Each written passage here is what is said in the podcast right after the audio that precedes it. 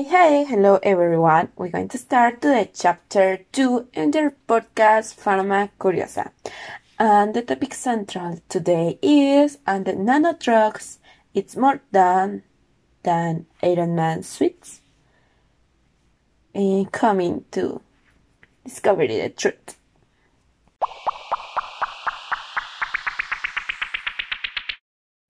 Great. I am very happy to listening again.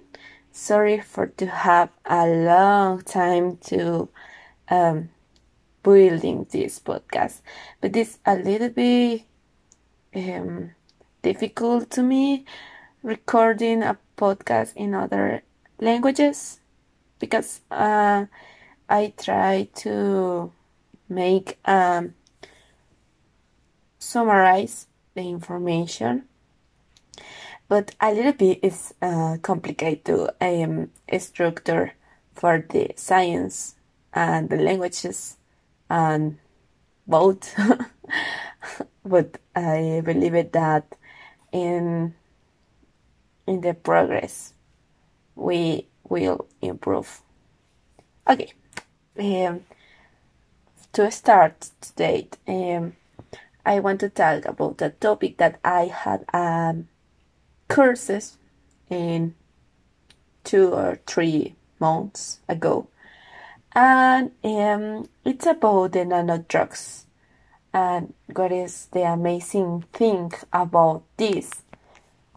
So, um, it's uh, very uh, difficult to develop um, this type of drugs because um, it has uh, characteristics um, several um, at a characteristic um, difference and um, different uh, structures and compoundings um, a lot of things. Okay so to start, I want to explain what is the nanodrugs or what is the structure in each one. Okay, first, um, there has a, a special characteristic, and the first is the size. Why?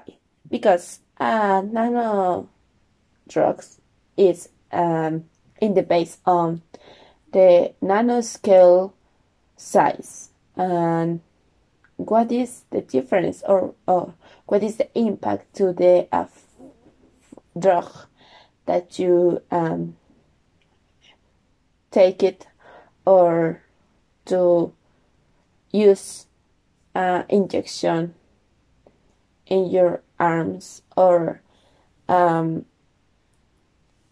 uh, maybe um, collocate in um, as a part in your body. What is a special um, product or benefit inside your body about a nanodrug? Okay, we try to answer this. And the first is for the they are um, a nano natural compounds that has um, a screening to treating several major diseases, including cancer, diabetes, cardiovascular or inflammatory, and the microbial disease. And this is the main because the natural drugs possess the unique advantage such as lower toxicity and side effects, the low prices, and the good therapeutic potential. But uh, what is the future about these natural compounds that has a beneficial for the nanodrugs? Okay, uh, in different studies and the scientists are um, executed, um, they um, they discovered that has potential um, answer to combat the disease and also has um, specific uh, points that you can find inside the body as the tumoral cells and it could be um, a way to um, conduct in the um, radiation uh, produces or maybe an interaction that has four different designs. And that is very interesting thing because the nanomaterials can be well defined as a material with the size and range between 1 and 100 nanometers, that which influence that the frontiers for the nanomedicines and the starting from biosensor, microfluidics, drug divinity, and the microarranging to test to issue engineer. And it would perhaps to way to um, found uh, answer or maybe a treatments to the disease for the future. In addition, the nanoscale size in particles exhibit a unique structural, chemical, mechanical, and magnetic, electrical, and the biology properties. The uptake of nanostructures by cells is much higher than that of larger particles with size ranging between the 1 and uh, 10 microparticles. For instance, the gold nanoparticles are used as a biomarkers and the tumor levels for the various biomolecular detection product cell assays.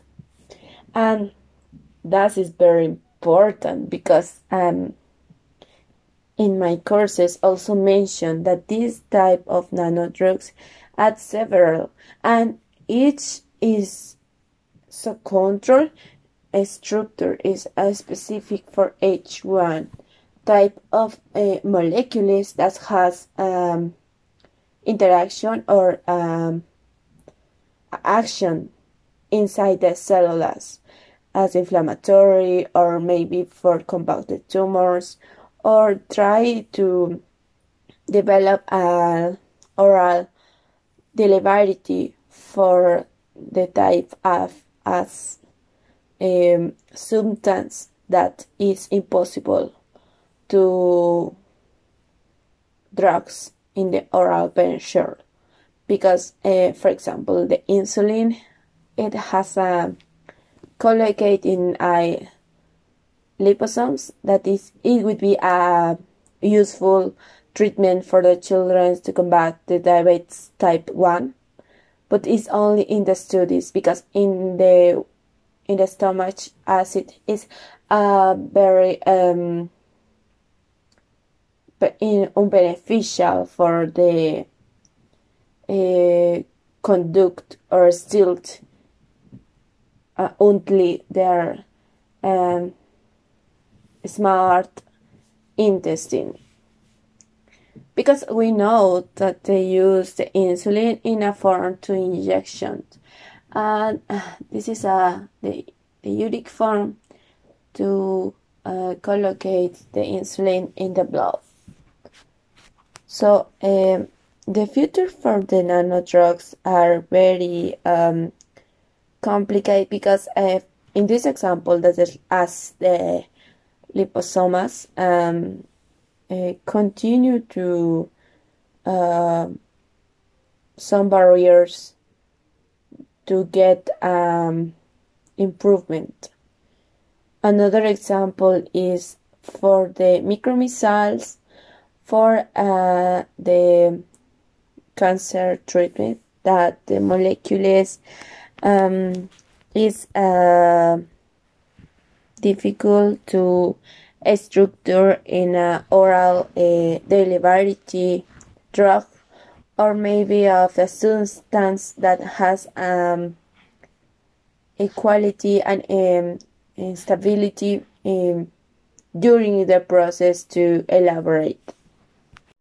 And for the mention the, the goal particulars, uh, what is the biomarkers? Biomarkers is helped to in the studies for the in vitro uh, cellulose that you take a bite of uh, the skin in the rats or a study for the humans to uh, reduction and uh, try to analyze the behavioral for the tumoral cells is very um, uh, interesting to develop the disease.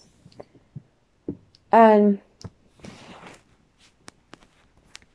to rodent um, metallic and organic or maybe inorganic and polymeric nanostructures that include dendrimers or micelles and the liposomes as I mean are frequently um, considered in designing the target specific drug delivery system. And this is another point that I think is important to talk about it. Also, the nanodrugs consist in molecules that are little than conventional medicine because they have a specific characteristic which is there inside the body.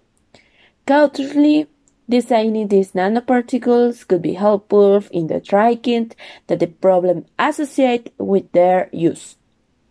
Their structure depends on the type of materials and the function. In each drug, the several molecules are used in the systems. Functionality nanodrugs a system can offer an inherent bioavailability of the orally taken drugs, prolong a half-life of injected drugs by reducing the immunogenicity and the target delivery spike tissues. Thus, nanodrug systems may lower the frequency of administration while they provide maximize pharmacological effects and minimize the system and the side effects, possibility the learning to the better therapeutic, complacent, and clinical outcomes. How is the process to do a nanodrug? What is the um, time process to each one. And for the mention, I only one because uh, we have during long time in the podcast, and this is not point. And um, the liposomes. The liposomes uh, has a, a, different type of uh, production. Step by step, um, mm, there has a different uh, methods um, in the laboratories. Um, the first is uh, structure uh, the field that is in a base uh, organics and with uh, slowed uh, mechanic agitations. Another one is sonications or extrusion that are this is a different process and are complicated but the goal is to for all the building and the vesicles that has at two points. The first one is a hydrophilic side and lipophilic inside. And what is the goal to have this? Okay, the goal to have this is um, to um, collocate in the first part the lipids after that, uh, make a emulsion. After that, uh, building a gel to base on the lipids, and the, after this, um, inside the drug or the medicine, and finally um, build the vesicles that's another uh, hydrophilic and Pisces to can close the vesicles. And this we obtain um, a point or a circle that it has uh, two bases in water and the oil. And you can say what is the way to elaborate this type of structure? And the answer is uh, because in you can take a medicine in your body. Um, um, it uh, has a different process to um, develop uh, the activity or uh, bio- viability in the body and uh, accomplish the functions or um, care the illness. And in another podcast, I can explain what is the process about uh, the what happen in your body when you take a medicine. But this is not the point. Now, uh, when you has a, a, structure with vesicles that it has a lipophil and hydrophil uh, activity, you can um, break up when stay in your body. Why? Because we has uh, the cells and it has um, take in the two parts uh, the similarity um, actions uh, as in the oil and the water. Uh, you have a molecules that has um, comparison or um, similitudes that the uh, the same things. So uh, when you um, has interaction and the nanodrugs and the cells inside your body break up and um, con um, take a coincidence the similar uh, molecules and um, the drug or the medicine um, can uh, open and um, still around the the blood or maybe uh, go to the place that you has a illness. Uh, that is the example for the tumoral cells or when you has an autoimmune illness. Um, the nanodrugs can, use to the type of um, organs that you are killing the person that who are um, sick. So um, the point of this type of the their uh, medicines is to stay in less time in your body and the conduct during the bioavailability and um, prolongate the time to um, take another nanodrug and combat this type of cells that uh, maybe that may, conventional medicines are impossible to uh, take a comparison or the difference between us the the well cells and the sickness cells. And uh, what is the relationship between the bits, Iron Man suits, and the nanodrugs? I think um, uh, you listen in their Marvel uh, comedies that the um, structure for their uh, new develop um, in the technology and uh, he mentioned that in different times that uh, uh, the the functionality to uh, build in a structure more comfortable and uh, as some um, protection for their body. That this is similar for the nanodrugs. Uh, you has a, a longer time in your body. The nanodrugs can conduce to combat this illness that is impossible to conventional uh, drugs. And also you can have a little time to um, break up inside the body. And also you can uh, get the the improve and the um, reduce this the the growth up of this these uh, bad cells in your body and we uh, should do study more times to uh, improve their um, content of the types in the nano drugs because to develop uh, each one is very difficult and uh, it's um, a long time to structure the molecules and after that uh, to build a type of uh, medicine.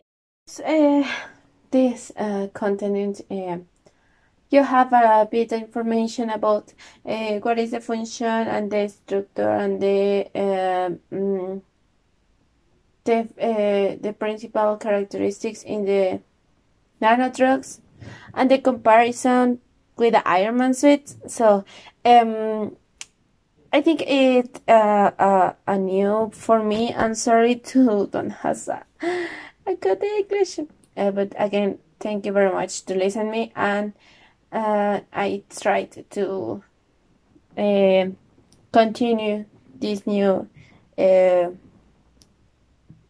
development of the podcast to can more people can listening our voices and also discovery the science. Thank you very much and see you soon in your new episode. Bye.